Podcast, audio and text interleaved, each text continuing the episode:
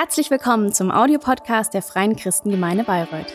Wir freuen uns, dass du dieses Angebot nutzt und wünschen dir viel Freude beim Hören der nachfolgenden Predigt.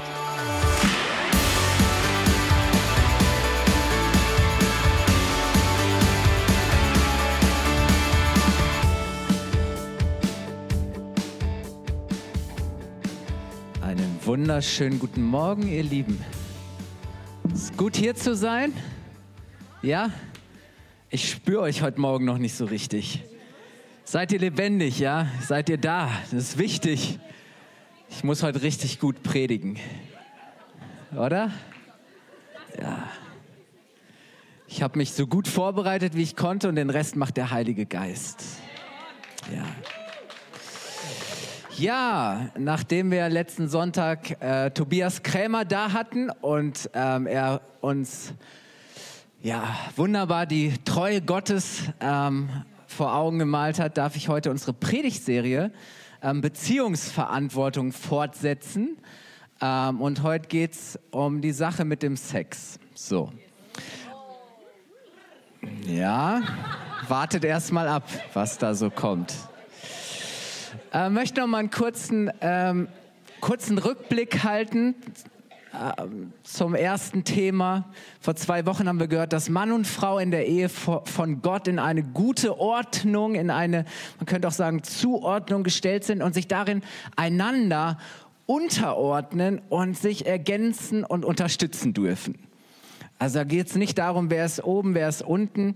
Ähm, beide sind, von, sind vor Gott gleichwertig. So. Aber Gott hat Mann und Frau nicht gleichartig geschaffen. Sie sind unterschiedlich und deshalb haben sie auch ihre ganz eigene, ihre jeweils ganz eigene voneinander zu unterscheidende Rolle und Verantwortung von Gott zugedacht bekommen. Ähm, und Paulus beschreibt das in Epheser 5 so, der, dass der Mann die Frau lieben soll. Das heißt, ihr dienen, äh, sich um sie kümmern, für sie sorgen soll, wie Christus die Gemeinde. Also Christus hat ja sogar sein Leben für die Gemeinde ähm, hingegeben. Und er sagt, äh, Jesus möchte die Gemeinde so als, als eine herrliche Braut äh, vor sich stellen zu sagen, also ich möchte als Ehemann, dass meine Frau äh, wirklich strahlt und, und ähm, dass ich mich um all das kümmere und, und, und für das sorge, was sie braucht. Und die Frau wiederum soll zu ihrem Mann stehen wie die Gemeinde zu Christus. Das heißt, ihn achten und schätzen, ihn als Haupt und Schutz annehmen, respektieren. Und wir haben äh, gelernt, dass die Frau zur Ehre und Herrlichkeit ihres Mannes beiträgt. Sie schmückt ihren Mann. Sie, ähm, sie soll ähm, ihren guten, seinen guten Ruf stärken und ähm, zu seiner, seiner Ehre und seinem Ansehen beitragen. Was für eine wunderbare Aufgabe. Oder was wäre ich ohne meine Frau? Ähm, die ist wirklich mein Stolz und die schmückt mich.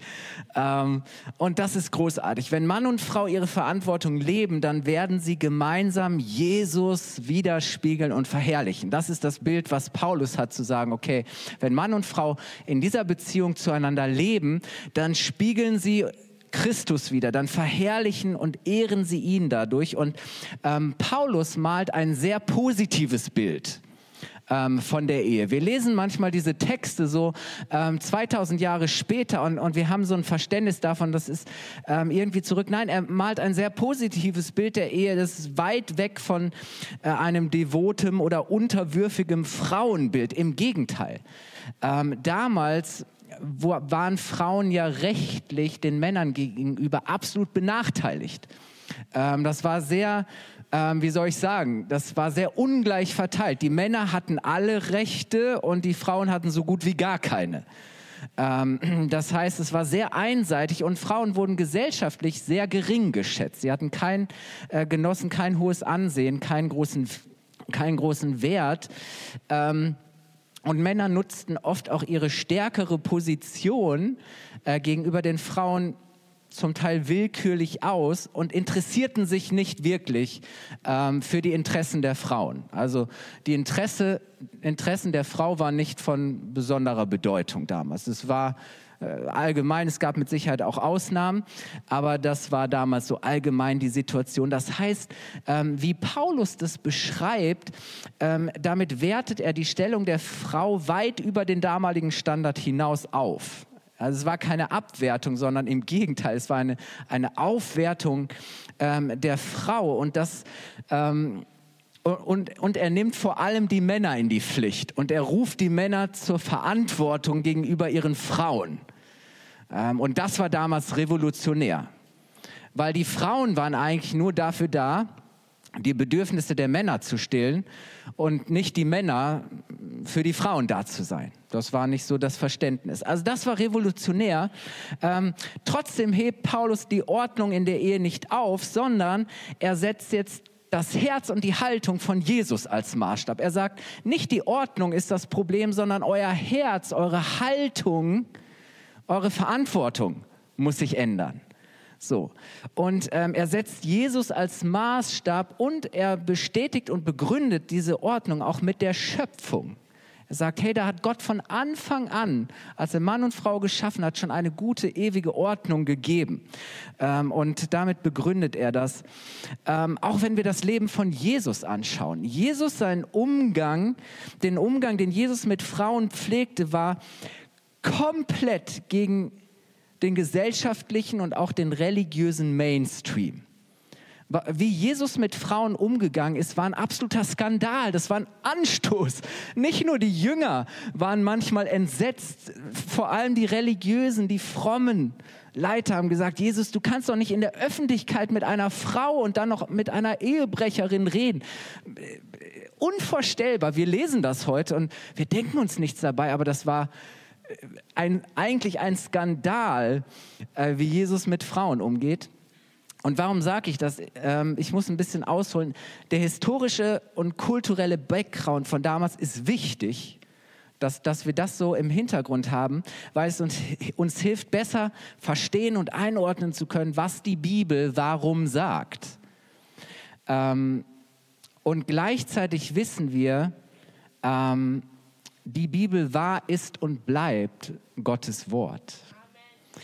Ähm, sie ist Wahrheit und behält Gültigkeit. Die Bibel hat kein Verfallsdatum. Die gilt heute nicht weniger als vor 2000 Jahren. Es ist sein wahres und ewiges Wort.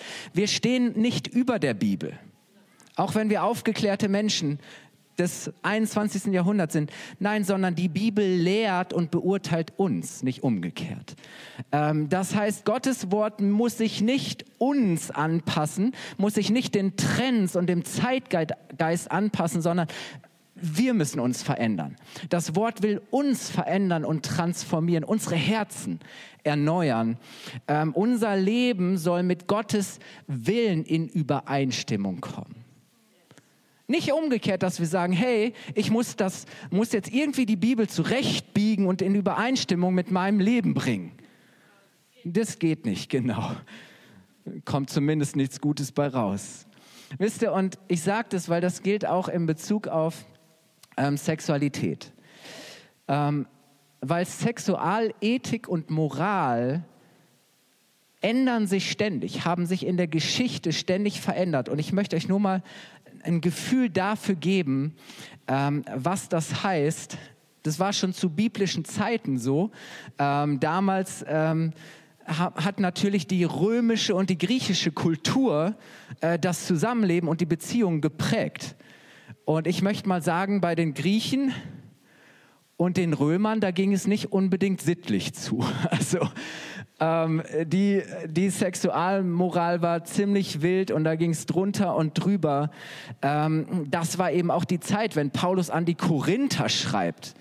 Ähm, dann lebten sie also in, in, in, einer sexuellen, wie soll ich sagen, ähm, es gab eigentlich alles. Es gab nichts, was es nicht gab, auch in der Gemeinde. So und deswegen ähm, spricht Paulus da auch ganz konkret in einen kulturellen Kontext hinein.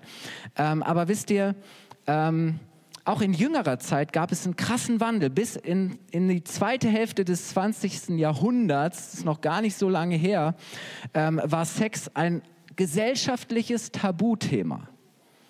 So, noch vor gar nicht allzu langer Zeit lebten unverheiratet zusammenlebende Paare in wilder Ehe. Den Begriff sagt man heute gar nicht mehr, oder? Aber damals war das so. Ähm, so bis 1973 war Kuppelei strafbar. Das heißt, wenn du an ein Pärchen, das noch sehr jung war, nicht verheiratet, eine Wohnung vermietet hast, dann konnte das mitunter strafbar sein. Kuppelei galt als Kuppelei, war strafbar bis 73. Hier sind Juristen, stimmt das? Habe ich zumindest gelesen, ja. Denken wir heute, das ist ja wohl völlig, oder? Völlig krass. Scheidung war ein gesellschaftliches Stigma. So, da warst du richtig gebrandmarkt. So, die Kirche stand lange für Sex ist sündig, schmutzig, fleischlich, Enthaltsamkeit ist immer besser. So. Und dann kam mit den 68ern die sexuelle Befreiung und Selbstbestimmung. Ja. Das heißt, freie Liebe wurde propagiert und praktiziert, zu sagen, hey, es braucht keine Normen mehr, keine Grenzen mehr, keine, keine Regeln mehr, oder? Äh, make love, wie du willst. So, das war, und, und das hat ja bis heute, führt sich das fort, ähm, so dass es die Ehe heute als Form des Zusammenlebens längst nicht mehr braucht, oder? Ähm, so dass Heterosexualität nicht mehr als normale Präferenz gilt, sondern neben Homo, neben Bi, neben Pansexualität zur Wahl steht. Wisst ihr, was das heißt? okay. Also Homo heißt gleich, Bi heißt beide und Pan heißt alles, was dazwischen ist. So, offen für alles so. Ähm, das heißt, die sexuelle Orientierung kennt keine Grenzen mehr. Ähm, habe jetzt gerade erst eine Untersuchung gelesen, ähm, dass monogame Partnerschaften, also nur auf einen Partner gerichtet, für immer mehr junge Menschen heute keine echte Option mehr sind. Ähm, man lebt lieber offene, polyamore Beziehungen und, ähm, und man sagt, hey, ich muss ja auch nicht all meine Bedürfnisse von einem Partner stillen lassen, auch ich nicht für jemand anderes, weil ähm, das stresst mich ja, diese Verantwortung. Deswegen ähm, es Outsourcen, kann ich das outsourcen. Das heißt, ich kann das auch woanders kriegen und das ist auch völlig okay. Ich hole mir das halt da, wo ich möchte ähm, und das ist auch ein Trend unserer Zeit. Ähm, Sex ist jederzeit, überall, in jeder Form äh, verfügbar und es findet sich auch irgendjemand, ähm, der da mitmacht. So. Ähm, und deswegen, ich sage das, dass wir mal nachvollziehen können, ähm, dass unsere Vorstellung, unsere Moral äh, von Sexualität sich verändert hat und heutzutage auch stark geprägt ist, natürlich, ähm, von dem, was gesellschaftlich irgendwo normal ist, oder? Ich sage das jetzt vor allem auch, weil uns das in eine große Spannung bringt. Wenn uns die Bibel nämlich heute über Sexualität nichts mehr zu sagen hat oder nicht mehr sagen darf, dann ähm, ist das aus meiner Sicht sehr tragisch, ähm, weil wir dann auf die Offenbarung, auf die Weisung und die Anleitung unseres Schöpfers verzichten. Was meine ich damit? Wenn Gott uns doch geschaffen hat, wenn Gott doch der Urheber allen Lebens und aller Gemeinschaft ist, dann können wir nur durch ihn unsere wahre Identität, zu der auch unsere Sexualität gehört, entdecken, oder? Vielleicht Identität hat ganz viel mit meiner Sexualität zu tun. Das kriegst du auch nicht auseinander. Es geht um mich als ganzen Menschen. So, und wenn wir von vornherein sagen, nein, die Bibel ist für uns da nicht mehr Maßstab, ist für uns nicht mehr relevant, dann verzichten wir darauf, dass Gott als der Schöpfer selbst uns seine guten Anweisungen mit auf den Weg geben kann. Und ähm, ich glaube, dass wir die Konsequenzen und Auswirkungen von dem äh, an vielen Stellen schmerzlich ähm, spüren. Und deswegen möchte ich heute mit euch in die Bibel schauen. Schon auf den ersten Seiten finden wir äh, einiges zu dem Thema äh, im Schöpfungsbericht der ersten der Geschichte der ersten Menschen, Adam und Eva. Und interessant ist dann, jetzt denkt man, naja, das war ganz am Anfang Schöpfungsbericht, aber da ist eigentlich schon alles drin. Da ist schon ganz, ganz vieles gesagt. Und Jesus selbst bezieht sich mehrfach auf das, was im ersten Buch der Bibel geschrieben steht. Paulus, haben wir vor zwei Wochen gehört, nimmt Bezug äh, auf Aussagen in diesem Schöpfungsbericht. Und Paulus hat fast ein Drittel jedes zweite Buch des Neuen Testaments geschrieben. Das heißt, es ist schon sehr gewichtig. Ähm, und so ein erster Gedanke ist, dass die Ehe, Gemeinschaft von Mann und Frau eine unzertrennliche und exklusive Verbindung ist. Ich möchte mit euch mal lesen 1. Mose 2, Vers 22 bis 24. Da hat Gott alle Tiere geschaffen und er führt sie dem Menschen vor. Er präsentiert sie ihm, damit der Mensch ähm, diese, diese Tiere benennen kann. So. Und das war dann zwar super äh, äh, für, für Adam, aber merkt irgendwie, da ist nichts, da ist nichts, was ihm irgendwie entspricht, was ihm ein Gegenüber ist. Und dann heißt es, und der Herr Gott baute die Rippe, die er vom Menschen genommen hatte, zu einer Frau. Was für ein Künstler ist Gott, oder? Was Gott alles aus einer Rippe machen kann. Und er brachte sie zu dem Menschen das ist eigentlich ein sehr festlicher, feierlicher Akt. Er, er bringt sie, er übergibt, er präsentiert sie dem Mann und sagt, schau mal. Da sagte der Mensch, diese endlich,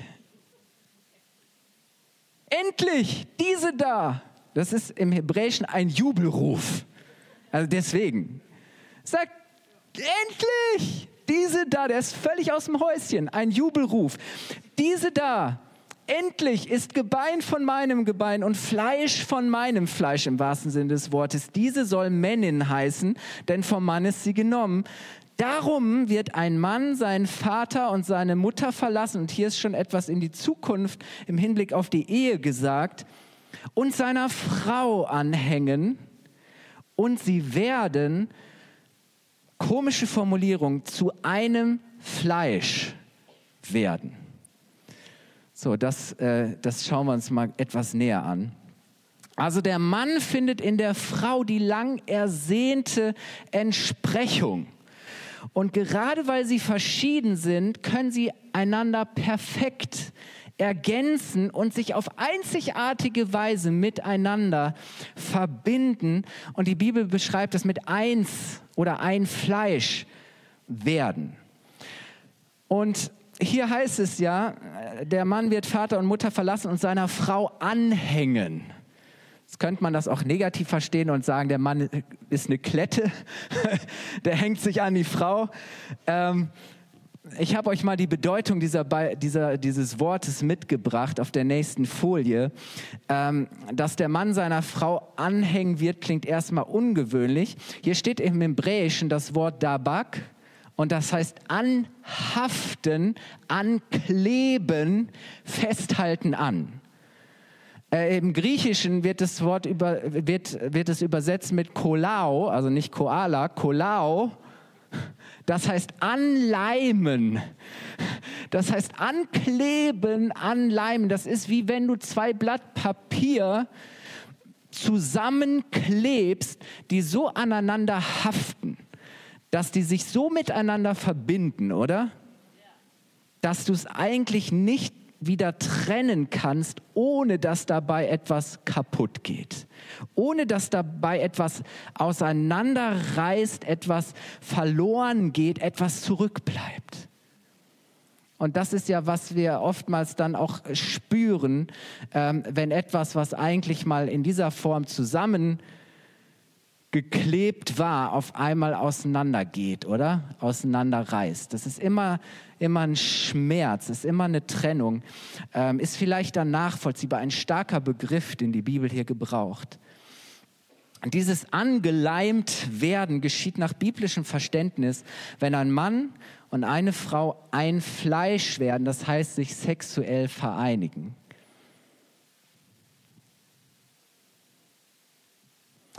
Und damit galt die Ehe auch als endgültig vollzogen. So. Ähm, deshalb heißt es im Alten Testament, wenn ein Mann mit einer Frau schläft, muss er sie heiraten. So, das hatte natürlich auch den Aspekt von Ehre, keine Schande auf sie zu bringen, hatte auch einen Aspekt von Fürsorge und Verantwortung übernehmen, aber hieß auch, hey, ihr seid jetzt Du hast dich mit dieser, an diese Frau gebunden. Du hast dich mit ihr auf eine Weise verbunden, dass sie jetzt zu dir gehört. Deswegen sollst du sie heiraten. Im Neuen Testament sagt Paulus, hey, liebe Pärchen, wenn ihr euch nicht enthalten könnt und vor Verlangen zueinander entbrennt, heiratet. Paulus sagt sogar an die Korinther, weil da stand der Tempel der Aphrodite mit den ganzen Tempeldirnen und Prostituierten. Und in Korinth war es für jeden Mann völlig okay, neben seiner Frau auch zu anderen Frauen zu gehen und seine sexuellen Bedürfnisse zu stillen. Und Paulus sagt, hey, macht euch bewusst, dass euer Körper ein Tempel des Heiligen Geistes ist, dass er Gott gehört. Das heißt, Paulus sagt dann, wenn ihr euch auf eine Prostituierte einlasst, dann werdet ihr auch mit ihr ein Fleisch. Ihr werdet eins mit ihr. Sagst du, naja, da ist ja wahrscheinlich nicht mal Liebe im Spiel. Aber Paulus sagt, nein, hier passiert etwas Übersinnliches. Hier, hier, hier gehen zwei Menschen eine, eine, eine Bindung ein, ähm, die mehr ist, als dass wir sagen, hey, es geht doch nur um Sex, es ist nur körperlich. Und das ist wichtig, ähm, auch für uns zu verstehen. Ehe hatte immer auch, das war diese eine Dimension, aber es hatte immer auch eine öffentliche und eine rechtliche Dimension. Das heißt, es war mit persönlicher, mit gesellschaftlicher Stellung und Verantwortung verbunden. Es gab eine öffentliche Zeremonie und es gab äh, so eine offizielle Heimholung oder Überführung der Braut aus ihrem Elternhaus in das Haus des Bräutigams. Das war was ganz Feierliches zu sagen, okay, ich nehme die jetzt zu mir. Und das war, für, das war offiziell, das war für alle sichtbar, ähm, ein sichtbarer öffentlicher Ausdruck. Äh, Im Prinzip ähm, hat dieses Einswerden drei Aspekte. Und das sehen wir eigentlich schon durchgehend auch in die Bibel hinein. Und ich glaube, dass auch für uns heute eine wichtige Orientierung ist. Ähm, der eine Aspekt ist, ähm, was vor der Welt, was öffentlich passiert. Das andere ist, ich möchte es mal wirklich im Biblischen sagen, was im Zelt, also im Privaten passiert. Die Bibel gebraucht auch die nette Umschreibung und er ging zu ihr ein. So, das heißt, sie verschwanden im Zelt und dann wurde die Ehe vollzogen. Das heißt, das, was vor der Welt öffentlich, was im Zelt privat und vor allem was vor Gott, was geistlich passierte. Das sind eigentlich diese drei Aspekte des Einswerdens und in der Bibel gehören diese drei Dinge auch zusammen. Ähm, das heißt, in der Ehe gehen ein Mann und eine Frau eine von Gott gewollte, geschenkte und bestätigte Verbindung ein. Und die zeichnet sich dadurch aus, dass sie ausschließlich ist, lebenslänglich und unzertrennlich. So, verspricht man sich ja vor dem Traualtar, oder? Bis dass der Tod uns scheidet, in guten wie in schlechten Zeiten. Das heißt, sie ist ausschließlich exklusiv auf eine Person bezogen. Ähm, sie ist lebenslänglich und unzertrennlich. Ehe ist ein heiliger Bund. Ein heiliger Bund. So exklusiv wie unsere Beziehung zu Gott sein soll. Das heißt, Gott, ich habe euch, Gott hat uns in eine exklusive Beziehung, in ein, eine Bundesbeziehung zu ihm gerufen. Und Gott sagt deshalb, hey, ich bin der Einzige. Du sollst keine anderen Götter haben neben mir. Ich dulde niemanden neben mir. Genauso exklusiv soll auch unser Ehebund sein, zu sagen, nein, es gibt für mich als Ehemann keine andere als meine Frau. Das ist das Verständnis. Seid ihr bei mir? Jetzt haben damals die Menschen äh, es nicht so genau genommen, ähm, haben schnell geheiratet, aber dann haben sie auch schnell wieder Gründe gefunden, eine Frau wieder zu entlassen und vom Hof zu jagen. Und es war relativ einfach. Man hat so einen Scheidebrief ausgestellt. Das durfte nur der Mann machen, nicht die Frau. Ich habe es ja schon gesagt, das war sehr einseitig. Und jetzt kommen die Pharisäer zu Jesus und wollen von ihm wissen, also Jesus, was denkst, wie denkst du eigentlich über Ehescheidung? Wir wollten ihm eine Falle stellen und dann lesen wir in Matthäus 19, Vers 3 bis 6 folgendes. Sie sagen, ist es einem Mann erlaubt, sich aus jedem beliebigen Grund, war schlecht kochen ein, ein, ein Grund, weiß von seiner Frau zu scheiden. Ja, damals waren es wirklich beliebige Gründe. Ist es einem Mann erlaubt, sich aus jedem beliebigen Grund von seiner Frau zu scheiden? Jesus entgegnete, habt ihr nicht gelesen, dass der Schöpfer am Anfang, Schöpfungsbericht, die Menschen als Mann und Frau erschuf und dass er gesagt hat, deshalb wird ein Mann Vater und Mutter verlassen und sich mit seiner Frau verbinden und die zwei werden ein Leib sein. Sie sind also nicht mehr zwei, sondern sie sind ein Leib. Darum, was Gott zusammengefügt hat, soll der Mensch nicht trennen. Krass, oder? Was Gott zusammengefügt hat, soll der Mensch nicht trennen. Wenn Mann und Frau heiraten, sich aneinander binden, ein Fleisch werden, dann ist damit von Gott selbst etwas zusammengefügt. Das sagt Jesus hier das entsprechend als heilig erachtet, das in Ehren gehalten, das um jeden Preis bewahrt und geschützt werden soll. Mann und Frau sollen einander lebenslang Treue halten. Deswegen verurteilt die Bibel auch jede Form von Ehebruch, wo wir diesen Bund, die Treue brechen und, und diesen, diesen Bund verlassen. Paulus sagt mal in Hebräer 13, Vers 4, die Ehe soll von allen geachtet werden. Ihr dürft das Ehebett nicht durch Untreue beflecken oder beschmutzen. Das heißt, da gehört nichts anderes, nichts von draußen rein. Das ist ein exklusiver Ort. Aber zu sagen, hey, die Ehe soll von allen geachtet, geehrt, geschätzt, für heilig erachtet werden. Und dann sagt er weiter, die Konsequenz ist davon, dass, dass Gott Ehebruch und Unzucht richtet. So. Jetzt denkst du vielleicht, hey, das ist ganz schön krass. Also ähm, äh, zum einen, warum ist die Bibel da so radikal, so eng, vielleicht aus deiner Sicht so langweilig, dass sie Sex nur verheirateten Heteropaaren zugesteht und es allen anderen vorenthält, oder? Das ist ja die Konsequenz davon. Könntest du sagen, hey, warum bitteschön ist die Bibel da so eng, so, so radikal, so kompromisslos? Ein Erklärungsversuch für heute. Ich glaube, weil Sex mehr ist und es bei Sex um mehr geht, als wir oft denken. Ähm, ich glaube, weil wir uns bewusst machen müssen, Sex, ich sage es mal etwas platt, Sex ist ein Gottding. Es ist eine gute, schöne und heilige Gabe von ihm.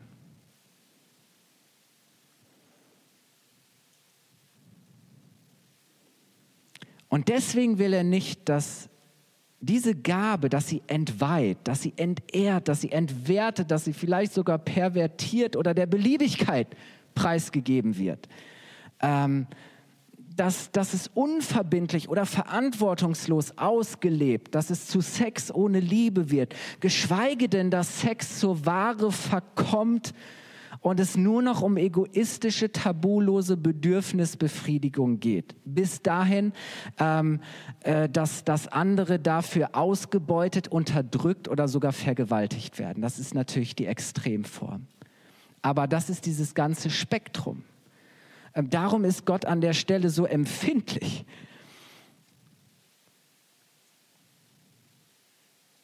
Es geht nie einfach nur um Sex. Warum? Weil es Gott immer um den ganzen Menschen geht. Ich habe schon gesagt, es geht ja um unsere Identität und Sexualität ist ein Teil davon. Es geht immer um einen Menschen, der sich nach Gottes Willen beim Sex mit dem Gegenüber geschlechtlich, ganzheitlich der anderen Person hingibt und sich unzertrennlich mit ihr verbindet. Wir haben das eben äh, gelesen, dass es diese geistliche Dimension ähm, hat. Sex ist etwas so Einzigartiges und Kostbares, dass wir es nicht mit mehreren teilen, sondern es nur einer einzigen anderen Person schenken sollen, zu der wir vorbehaltlos Ja gesagt haben. Versteht ihr, was ich meine? Gerade dadurch, dass man es nur mit dieser einen Person teilt und es an sie verschenkt, zeigt man ihr, wie wertvoll, exklusiv und einzigartig sie für einen ist. Das heißt zu sagen, hey, weißt du was, das gehört nur dir. Es geht nur um uns, weil du es mir wert bist, weil ich dir vertraue, weil ich alles, mein ganzes Leben mit dir teilen, mich dir allein völlig hingeben möchte, nichts vor dir zurückhalten, dich ganz erkennen und dir alles offenbaren und anvertrauen will. Deshalb, wisst ihr? Deswegen ist es so kostbar und wertvoll. Deswegen ist es ein Ausdruck davon zu sagen, hey, ich teile es nur mit dir, nicht einfach mit, mit jedem anderen auch. Ähm, das ist der wunderbare Gedanke Gottes. Der Spirit der Bibel ist, Sex ist Teil von etwas ganzheitlichem. Sex braucht eheliche Treue, lebenslange Bindung und Verantwortung. Auch öffentlich, rechtliche, geistliche Legitimierung und Bestätigung zu sagen, hey, das gibt euch Schutz, das gibt euch Sicherheit, das schafft Klarheit. Es braucht einen exklusiven heiligen Raum. Es braucht einen Segensort. Es braucht sowas wie ein, ich möchte mal sagen, ein göttliches Gewächshaus, ein geistliches Klima. Und unter solchen Bedingungen kann sich etwas Wunderschönes, Bereicherndes, Beglückendes, Erfüllendes entwickeln und immer mehr entfalten. Das ist, wie ich das verstehe. Es geht nicht darum, sich einfach den nächsten sexuellen Kick zu holen, sondern echtes, ehrliches Liebesglück zu teilen. Und dazu gehört doch so viel mehr, oder? Es geht nicht um einen kurzen Abenteuertrip, um den schnellen Höhepunkt, sondern es geht um die Vollendung eines gemeinsamen Lebenslaufs, einer, einer gemeinsamen Lebensberufung. Das ist der, der, der, das ist der Zusammenhang, in dem das steht. Zu sagen, hey, wir wollen den Alltag zusammen meistern. Wir wollen die Arbeit und die Lasten teilen und gemeinsam tragen. Wir wollen die Freizeit miteinander gestalten. Ja, ähm, wenn es uns geschenkt ist, auch Kinder erziehen. Was für eine Lebensaufgabe, oder? Wir wollen gemeinsam Krisen bewältigen. Wir wollen gemeinsam Gottes Berufung leben. Wir wollen einen kostbaren Schatz an gemeinsamen Erfahrungen sammeln, oder? Merkt ihr, dass es immer kostbarer und reicher wird? Wir wollen füreinander da sein. Wir wollen uns immer näher kommen, uns immer besser verstehen, vertrauen, kennen, dienen, lieben lernen. Ganz ehrlich, dafür brauchst du ein Leben, oder? Dafür brauchst du ein Leben, nicht nur einen kurzen Zeitabschnitt.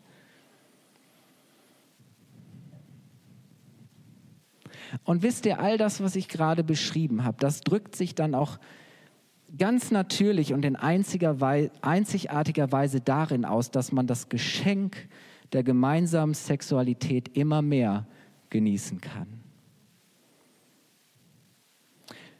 deswegen glaube ich, dass der Sex auch mit der Zeit nicht seltener, schlechter oder langweiliger werden sollte. Ja, vielleicht wird er mit dem Alter anders, ähm, aber auf jeden Fall besser und erfüllender, ihr Lieben.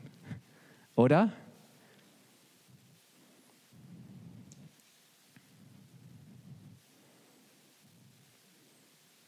Das heißt, Sex ist immer Teil eines größeren Ganzen. Und jetzt, das ist ganz wichtig. Ähm, Sex ist niemals isoliert, sondern es ist immer integriert in Gottes Gesamtberufung für Mann und Frau.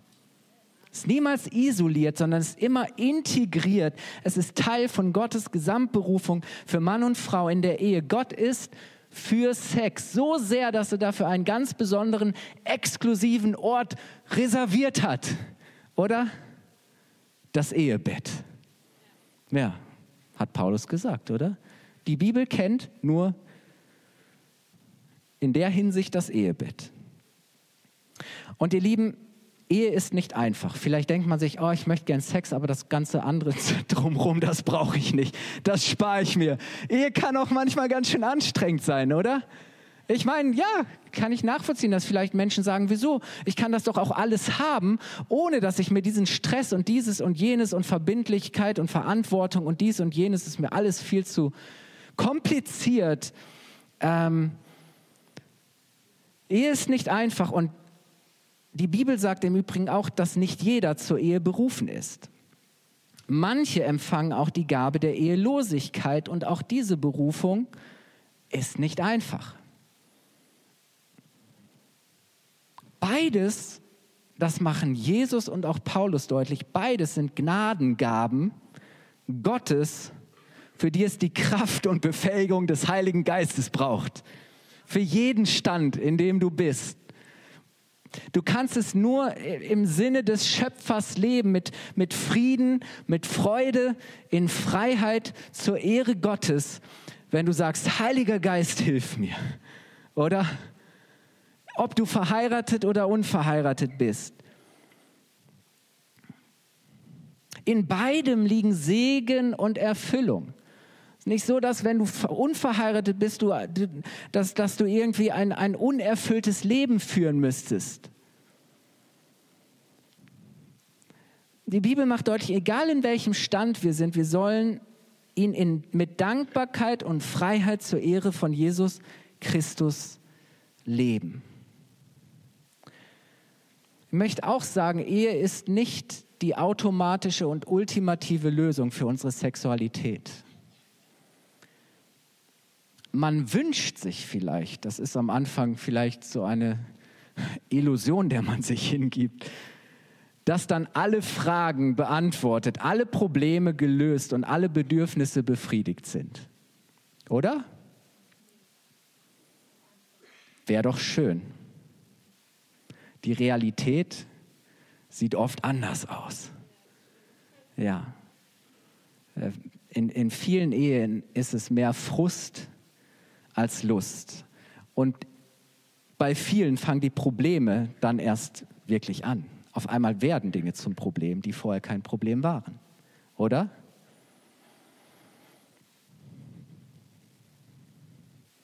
Weißt du, man kann verheiratet aber emotional distanziert, isoliert, verschlossen, vielleicht sogar gleichgültig sein, statt nah und offen, vertraut und interessiert. Weißt du, wenn im Alltag die Harmonie und das Miteinander fehlt, dann zeigt sich das auch im Schlafzimmer. Das Schlafzimmer ist eigentlich nur ein Spiegelbild ähm, deiner Gesamtehebeziehung. Weißt du, wenn im Bett nichts mehr läuft, steckt dahinter meist ein grundsätzlicheres Problem. Und ich sage das jetzt in allem, in, in aller Sensibilität, aber darin liegt eine sehr, sehr große Spannung und aus meiner Sicht auch ein tragisches Dilemma. Weil wir eigentlich merken, dass wir diese Form der Intimität und der Begegnung brauchen, aber spüren irgendwie, kommen, finden wir nicht zueinander. Vielleicht geht es auch gar nicht um die Sache selbst, sondern wir hätten eigentlich andere Hausaufgaben zu erledigen und müssten an andere Baustellen ran. vielleicht auch zu merken, hey, und gleichzeitig, ja, haben wir dieses Verlangen, haben wir diese Sehnsucht, wohin damit, oder? Wie, wie sollen wir es ausleben?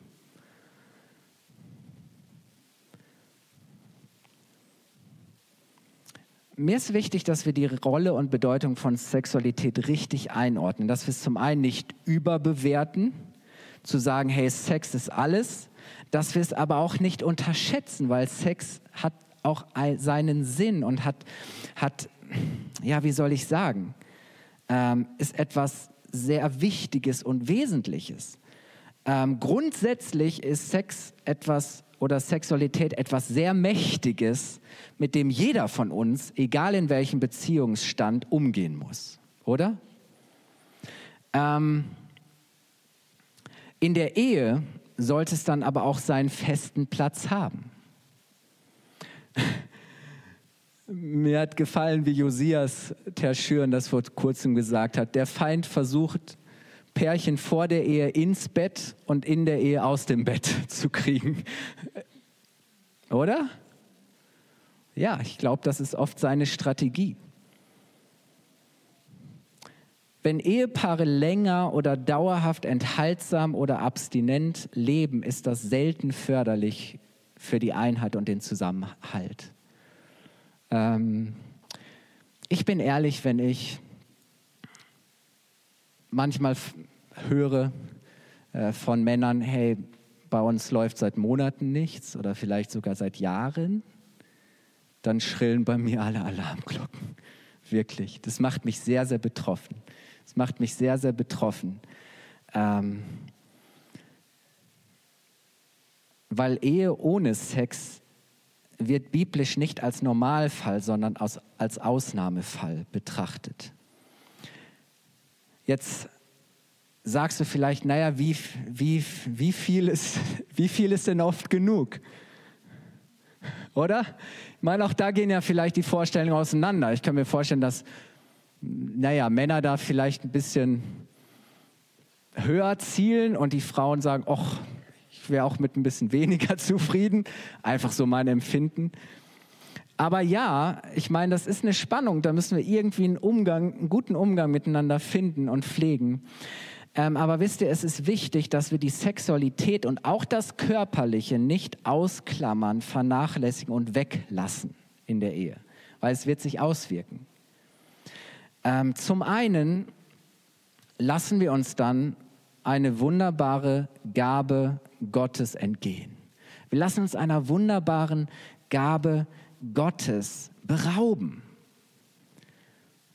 Und es ist schade, wenn wir nicht annehmen und genießen, was Gott uns schenken und womit er uns segnen möchte. Zum anderen kommen wir unserer göttlichen Verantwortung nicht nach, einander im Geist von Jesus auf diese Weise einander selbstlos hinzugeben und zu dienen. Ja, es ist auch eine Form von Gottesdienst. Für dich vielleicht jetzt eine schräge Vorstellung, aber Paulus sagt, unser ganzes Leben ist ein Gottesdienst. Unser Körper, was wir mit unserem Körper machen, ist Gott nicht egal. Unser Körper gehört Gott, oder? Sein Tempel des Heiligen Geistes. Mit unserem Körper ehren wir Gott. Komm da gleich nochmal drauf zurück. Wisst ihr, wir bleiben uns etwas Gutes, etwas Wichtiges schuldig, das unsere Verbindung stärkt. Ja, es braucht oft eine starke Verbindung im Alltäglichen und in anderen Bereichen des Lebens, damit sich das auch da ausdrückt. Aber es ist genauso richtig, dass wenn wir da eine starke und enge Verbindung und, und, und Begegnung haben, dass es auch in die anderen Bereiche unseres Lebens stärkt. Weil wir uns auf einmal nah fühlen, wie wir es uns auf eine andere Weise äh, es auf eine andere Weise nicht möglich ist.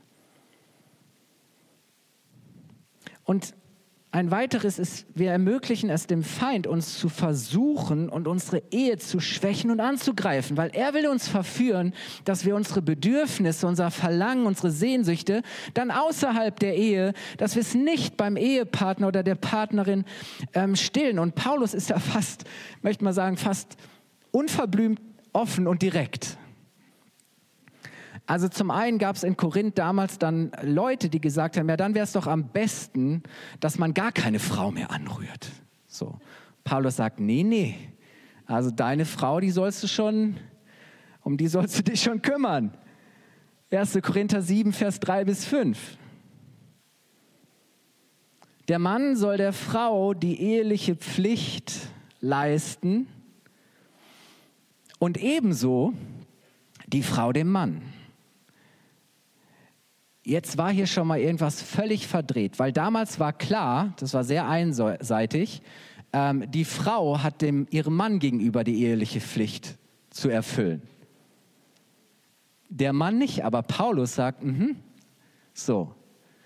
Und jetzt begründet er das, er sagt, die Frau verfügt nicht über ihren Körper, sondern der Mann, ebenso verfügt der Mann nicht über seinen Körper, sondern die Frau. Entzieht euch einander nicht, höchstens, wenn ihr euch einig werdet, eine Zeit lang auf den ehelichen Verkehr zu verzichten, um euch dem Gebet zu widmen. Aber danach sollt ihr wieder zusammenkommen, sonst verführt euch der Satan weil ihr ja doch nicht enthaltsam leben könnt.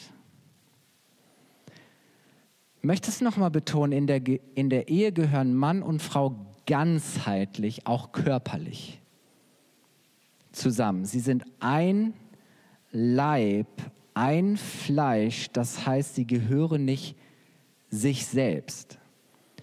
Das heißt, mein Körper gehört nicht nur mir. Es ist nicht egal, was ich mit meinem Körper mache. Zum einen, mein Körper gehört Gott.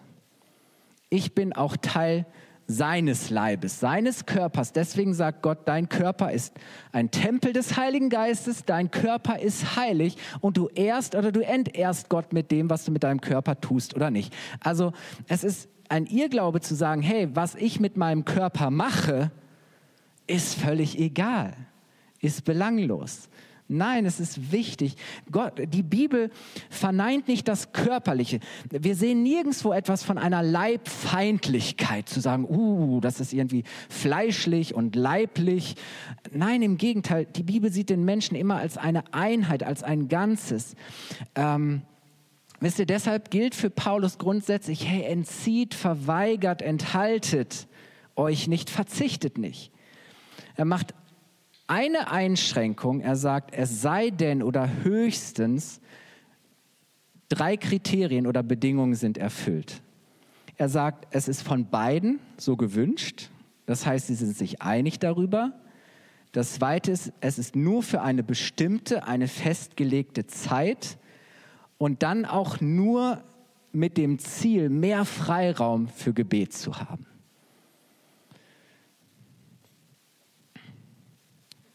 Danach sollen sie aber wieder zusammenkommen, damit der Teufel sie nicht versucht. Warum? Weil Paulus sagt, dauerhafte Enthaltsamkeit in der Ehe ist schwer durchzuhalten. Man wird sich versucht, gedrängt, genötigt sehen, seine Bedürfnisse woanders zu stellen, zu stillen. Und ich möchte einfach ein paar Dinge, ich sag mal, so wir flüchten halt woanders hin, oder? Wenn du verhungerst, oder verdurstest, dann guckst du halt, wo kannst du das kriegen und konsumieren, was du meinst zu brauchen. Der Feind bietet dir Dinge an, die sehr, sehr äh, attraktiv und kostbar aussehen, die aber die im Gegenteil, ähm, die dich eigentlich, du, du stopfst dich voll immer mehr und mehr, aber du, du verhungerst dabei, weißt du? Das ist so das. Ähm, das kann Pornokonsum sein. Das können vielleicht Sexdates sein, das können romantische Treffen sein, das kann Fremdflirten sein. Ähm, heute auch sehr verbreitet Sexting, irgendjemandem erotische Nachrichten schicken. Das kann der Seitensprung, das One-Night-Stand, das kann ein praktischer oder auch ein gedanklicher Ehebruch sein. Da unterscheidet Jesus nicht, was ziemlich krass ist. Er sagt, hey, wenn du schon in Gedanken die Frau eines anderen begehrst, dann hast du im Herzen mit ihr schon Ehebruch vollzogen. Das heißt, wir müssen auch auf unsere Gedanken achten, oder? Das kann Selbstbefriedigung sein. Das muss aber nicht mal sexueller Natur sein. Das kann sein, dass ich in irgendeiner Form emotionale Befriedigung suche, dass ich Begegnungen suche mit dem anderen Geschlecht, wo irgendwie mehr mitschwingt, dass ich Bestätigung, Bewunderung, Wertschätzung anderer suche. Und das kann ganz unterschiedliche Formen haben. Aber weißt du, es distanziert, isoliert, trennt immer mehr voneinander. Oder es wird immer schwieriger, dann zusammenzukommen. Salomo beschreibt es mal in den Sprüchen und das richtet sich jetzt erstmal explizit an die Männer. In Sprüche 5, Vers 15 und 18 bis 20, er sagt, lieber Mann, freu dich doch an deiner eigenen Frau. Ihre Liebe ist wie eine Quelle, aus der immer wieder frisches Wasser sprudelt. Erfreue dich an deiner Frau, die du als junger Mann geheiratet hast. Lass sie eine Quelle des Segens für dich sein. Oder in anderen Übersetzungen heißt, deine Frau, deine Quelle sei gesegnet. Oder? Bewundere ihre Schönheit und Anmut. Hier wählt Salomo irgendwelche Tiere, die offensichtlich sehr anmut, anmütig waren. Berausche dich immer wieder an ihren Brüsten und an der Liebe, die sie dir schenkt. Mein Sohn, willst du dich wirklich mit einer anderen Frau vergnügen und in den Armen einer fremden Frau liegen? Es ist wichtig, dass wir, unsere, dass wir die Quelle reinhalten, oder? Dass wir sagen, es gibt nur eine Quelle des Segens. Vielleicht sagst du, okay, meine Quelle, die sprudelt schon lange nicht mehr, kein lebendiges Wasser die ist irgendwie versiegt oder mir verschlossen. Hey, Problem, wirklich Problem. Ähm, aber was die Bibel deutlich macht, ist, dass Verheiratete nur Augen füreinander haben und Quelle oder ich möchte es mal platt sagen, Durstlöscher füreinander sein sollen. Das heißt, begehrt, erkennt, erfreut, beglückt, befriedigt einander ohne Scham und ohne Schuld ohne euch irgendwie zu verstecken oder euch ähm, gegenseitig zu verweigern. Und ihr Lieben, ich möchte es sagen, vielleicht braucht es Heilung. Vielleicht braucht es Befreiung. Vielleicht braucht es tiefe, echte Versöhnung untereinander. Vielleicht braucht es Wiederherstellung von Dingen, ähm, die verloren oder die kaputt gegangen sind. Vielleicht brauchst eine ganz neue Einheit, eine Vertrautheit, eine Offenheit in der Ehe. Ähm, dass man sich wieder aufeinander zubewegt und aufeinander einlässt. Ähm, dass man sich zuhört, ernst nimmt, auch seine Bedürfnisse ganz ehrlich formuliert, oder? Ähm, dass, dass, dass so ein gemeinsames Bemühen da ist, auch Schwierigkeiten und Hindernisse und Dinge, die blockieren, zu überwinden. Hilfe, Lösungen für Probleme und Störungen zu suchen. Und die gibt es ja, ihr Lieben. Das ist ja an sich Ich möchte euch heute Morgen sagen, und ich empfinde, dass der Heilige Geist das heute Morgen auch bei ganz vielen Ehepaaren in die Herzen sprechen möchte. Hey, gebt nicht auf. Gebt euch nicht auf. Gott ist für euch und er ist mit euch. Gott will euch helfen. Er will und er kann euch helfen, wenn ihr das wollt. Und ich möchte euch genauso sagen, hey, es lohnt sich.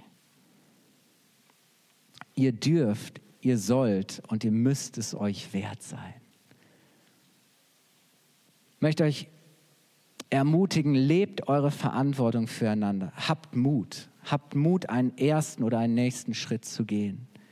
Macht euch gemeinsam auf den Weg. Genießt, genießt die Reise trotz aller Hindernisse, oder? Hey, die Reise ist manchmal ganz schön tough.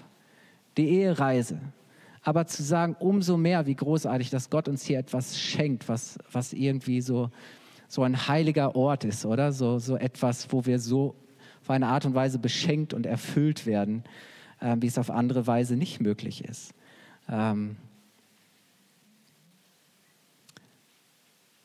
Vielleicht braucht es auch Therapie, ärztliche Beratung, Unterstützung finde es immer gut, wenn, wenn Leute auch da Mut haben zu sagen, okay, wir, es ist kein, kein Drama, sich helfen zu lassen. Vielleicht braucht es auch eine gesunde Einstellung zum eigenen Körper, zu sagen, okay, wenn ich mich selbst nicht lieben kann, wenn ich meinen eigenen Körper ablehne, wie soll ich meinen Körper gut und frei jemandem anderen schenken können?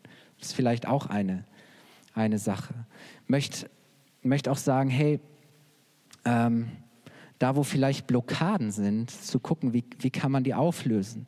Äh, wenn nötig, auch das, das wirklich, und das mag unromantisch klingen, aber wenn nötig, auch zu planen, wenn es nicht zufällig einfach so äh, passiert, oder? Es zur Priorität machen, genauso auch spontan und kreativ sein. Ja, Abwechslung ist gut und spannend, aber auch Routine muss nicht langweilig sein. Hey, guckt einfach, was für euch funktioniert. Guckt einfach, was für euch funktioniert. Findet auch in eurer aktuellen Lebensphase passende Wege und Formen für diese Art der Begegnung. Schafft Räume, weckt Romantik, integriert und etabliert es irgendwie im Alltag, neben Arbeit und Kindern und Stress und, und Aufgaben und bei all dem, oder?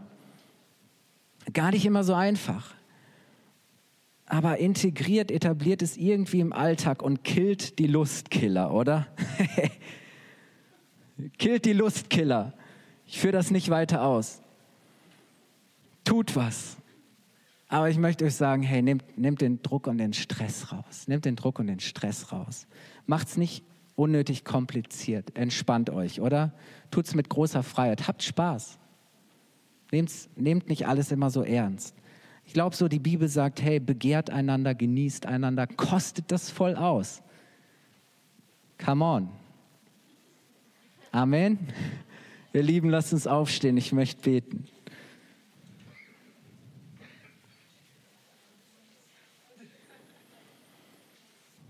Ja, ich bin mir irgendwie schon bewusst, dass das jetzt auch einige ganz schön herausfordert. Das, ähm, aber warum sage ich das? Warum rede ich so offen? Weil die Bibel da so, so offen ist, weil es irgendwie so wichtig ist. Und wenn, wenn ich, wenn wir irgendwie helfen und unterstützen können, dass da Dinge sich in, in die richtige Richtung auch entwickeln können. Hey, scheut nicht auch zu sagen oder euch irgendjemand anzuvertrauen oder euch irgendwo Rat und Hilfe zu holen, aber zu sagen, hey, wir wollen das doch nicht, wollen das doch nicht verpassen, was Gott uns da irgendwie ähm, anvertraut und schenkt. Und das ist doch zu, das wäre doch zu schade, oder? Wenn wir das irgendwie ähm, verpassen. Und, dafür möchte ich jetzt beten, auch wenn du sagst, hey, ähm, ich habe es schon gesagt, ich bin gerade äh, grundsätzlich auch mit meiner Identität und Sexualität, das ist für mich echt grundsätzlich schwierig. Und da geht es jetzt gar nicht um verheiratet sein, sondern zu sagen, okay, ich möchte auch da für mich einen guten ähm, Weg finden. Ähm, ich will von Gott da Gnade und Hilfe äh, auch empfangen. Dann möchte ich auch für dich beten. Vater, ich danke dir, dass du selbst uns geschaffen hast, dass du uns liebst. Du hast uns geformt. Du hast uns eine wunderbare Berufung gegeben, einen Auftrag, Herr. Alles, alle Gaben von dir sind gut und vollkommen, Herr. Von dir kommen nur gute Gaben. Herr, du möchtest uns segnen. Herr, und wir schätzen und ehren ähm, diesen Bund der Ehe, den du, den du uns gegeben hast und der für dich so wichtig, so heilig ist. Herr, und du hast da so viel auch Verheißungen mit reingelegt und ähm, du möchtest auch in dem so viel Erfüllung geben. Ähm, und ich bete, Herr, dass Ehepaare da, da, dass sie wirklich durchbrechen, Herr, dass da neue Aufbrüche sind, Herr, ähm, dass da irgendwie neu, dass da neu etwas entfacht wird von dir, Herr dass alle Scham und alle Schande, Jesus, ähm, hast du auch am Kreuz von Golgatha getragen, Herr. Alle Wunden kannst du heilen. Ähm, du kannst Versöhnung und Erneuerung schenken, Herr. Du hast alle Kraft, Jesus. Du bist voller Güte und Gnade, voller Barmherzigkeit. Und wir kommen zu dir, Herr, ähm, demütig, weil dem Demütigen schenkst du Gnade. Wir wollen nicht hochmütig sein und meinen irgendwie, wir schaffen das schon irgendwie alleine oder das wäre nicht so problematisch. Nein, Herr, wir wollen zu dir kommen und bitten dich um deine Gnade. Jeder von uns hier heute Morgen, wir beten um deine Gnade. Heiliger Geist, du bist auch unser Helfer. Du bist unser Beistand. Du bist unser Fürsprecher. Ähm, du möchtest göttliche Frucht in unserem Leben hervorbringen, reiche Frucht, köstliche, leckere Frucht. Herr, Heiliger Geist, ich, ich spreche das aus, dass du das wachsen lässt, dass du das freisetzt. Ja, ich spreche das aus, dass wir wirklich richtig, richtig glückliche Ehepaare hier in der Church haben, Herr. Dass junge Menschen, Herr, nicht Angst haben vor dieser Verantwortung, ähm, auch in der Ehe, ähm, wirklich vorbehaltlos Ja zueinander zu sagen, Herr. Du siehst auch, wo so viel Verwirrung ist, so wenig Orientierung. Heiliger Geist, schenk du Inspiration. Öffne du uns die Augen des Herzens, damit wir erkennen, Herr, wie du es wirklich meinst. Dass du es gut mit uns meinst, dass du nur das Beste für uns im Sinn hast. Herr, und ich möchte auch stellvertretend, ähm, möchte ich mich beugen, Herr, wo wir in diesem Bereich, ähm, wo wir die Ehe gebrochen haben, Herr. Möchte ich mich demütigen, Herr, wo, wo wir deine gute Gabe entweiht und entehrt haben. Herr, wo wir gesündigt haben. Herr, wo wir diese Gabe missbraucht, nicht im Sinne von dir als unserem Schöpfer ähm, gelebt haben. Herr, ich bete, dass du jetzt überführst und dass, Herr, du Gnade schenkst zur Umkehr. Oh Herr, schenk du Erneuerung, schenk du Erneuerung. Oh Herr, wir wollen Reinheit und Heiligkeit leben in unserer Sexualität. Herr, mach du auch frei von allen falschen sexuellen Bindungen, Verfehlungen, Verirrungen, Herr, wo der Feind uns binden möchte, Herr. Ähm, auch, auch gerade in diesem Bereich, wo er uns schwach machen will, Herr, auch schwache Männer ähm, produziert. Nein, Herr, wir wollen, Herr, wir wollen da Freiheit erleben, Freisetzung von dir. Wir wollen durchbrechen zu dem Wahren, zu dem Echten. Herr, wir wollen nur von der reinen Quelle, vom lebendigen Wasser trinken und nicht uns aus irgendwelchen schmutzigen, rissigen Zisternen und Tümpeln äh, stehen und, und irgendwie merken, dass es uns dabei wirklich sowas von schlecht geht, Herr. Nein, du hast Besseres. Du, du willst Besseres für uns, Herr. Danke, Herr, dass du das durch deinen Heiligen Geist jetzt in uns erwächst. Ähm, Herr, danke, dass du mit uns unterwegs bist. Danke, dass dir nichts zu groß ist, als dass du es nicht dass, dass, dass du es nicht irgendwie auch ja, bewältigen könntest, Herr. Danke, dass du uns segnest, Herr. Danke, dass du jeden hier segnest, auch in seiner Sexualität, auch im Umgang damit, Herr. Halleluja, Herr. Schenk du Freiheit, schenk du Reinheit, Herr, schenk du Herrlichkeit, damit wir dich auf wunderbare Art und Weise widerspiegeln und dir Ehre geben können, Jesus. Und gemeinsam sagen wir, Amen, Amen, Amen.